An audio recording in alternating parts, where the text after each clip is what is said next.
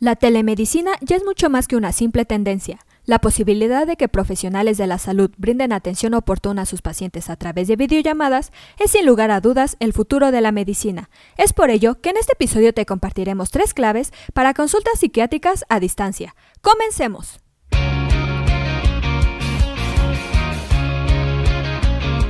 Esto es Asistencia Médico Legal, su empresa de responsabilidad profesional médica, en la cual te damos tips y consejos que te ayudarán a destacarte en el sector salud y evitar cualquier contratiempo con tus pacientes durante el desarrollo de tu profesión. Para garantizar la efectividad en las consultas de alguna especialidad médica, siempre se ha creído que el paciente debe asistir personalmente al consultorio, pero conforme avanzamos en la implementación de la telemedicina, se han desarrollado herramientas y protocolos que derrumban este paradigma.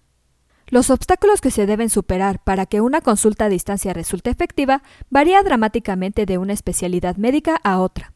Por ese motivo, en este podcast te traemos una lista de consejos claves que te pueden ser de gran utilidad a la hora de llevar a cabo consultas psiquiátricas a distancia. La primera clave es tener en cuenta las dudas de tu paciente. Antes de comenzar con la consulta, es importante que converses con tu paciente sobre cómo se siente llevando a cabo su consulta a través de una videollamada. Muchas personas no se sienten en plena confianza aún con la telemedicina, y esto es algo que debes tratar de despejar desde el comienzo. Si el paciente entra a la consulta con alguna incomodidad, es muy probable que no logre comunicarse o desenvolverse con éxito. Sin duda, esto podría ocasionar que la consulta psiquiátrica sea un fracaso.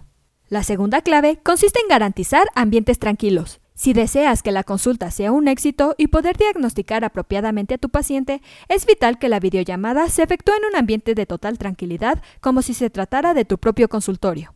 Hasta donde sea posible, sugiere a tu paciente que se prepare adecuadamente para la consulta. Debe estar correctamente vestido y en un espacio tranquilo, y donde pueda garantizar que no habrá interrupciones como miembros de la familia, mascotas o niños. Una tercera clave consiste en familiarizarte con herramientas tecnológicas.